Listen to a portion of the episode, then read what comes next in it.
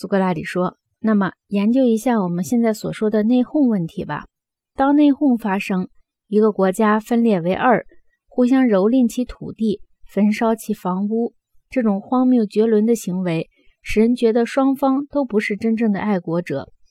否则，他们为什么要这样残忍地去伤害自己衣食父母的祖国呢？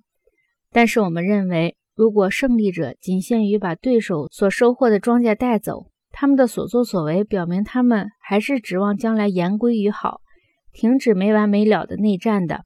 那么他们的行为就还是适度的、可理解的。格劳孔说：“是的，这种想法还比较文明些，比较合乎人情些。”苏格拉底说：“好，那么你要创建的城邦是一个希腊城邦吗？”格劳孔说：“一定是的。”苏格拉底说：“那么这个城邦的公民不都是文明的君子人吗？”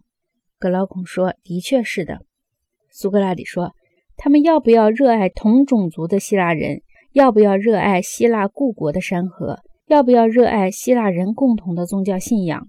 格劳孔说：“当然要的。”苏格拉底说：“他们不会把同种族希腊人之间的不和看作内部冲突，称之为内讧，而不愿称之为战争吗？”格劳孔说：“当然会的。”苏格拉底说：“他们虽然争吵，但还时刻指望有朝一日言归于好吗？”格劳孔说：“完全是这样的。”苏格拉底说：“那么他们的目的在于善意告诫，而不在于恶意的奴役和毁灭。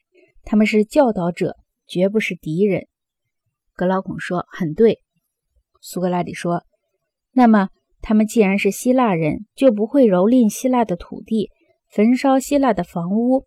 他们也不会把各城邦的希腊人，不论男女老少，都当作敌人，少数罪魁祸首除外。由于这些理由。”他们绝不会蹂躏土地、拆毁房屋，因为大多数人都是他们的朋友。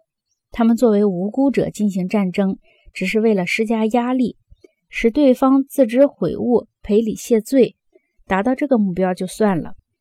格劳孔说：“我同意你的看法，我们的公民应该这样对待自己的希腊对手。至于对付野蛮人，他们则应该像目前希腊人对付希腊人那样。”苏格拉底说。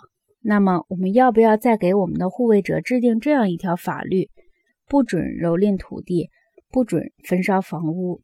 格拉孔说：“要的。”让我们认为这些话以及前面说过的话都是对的。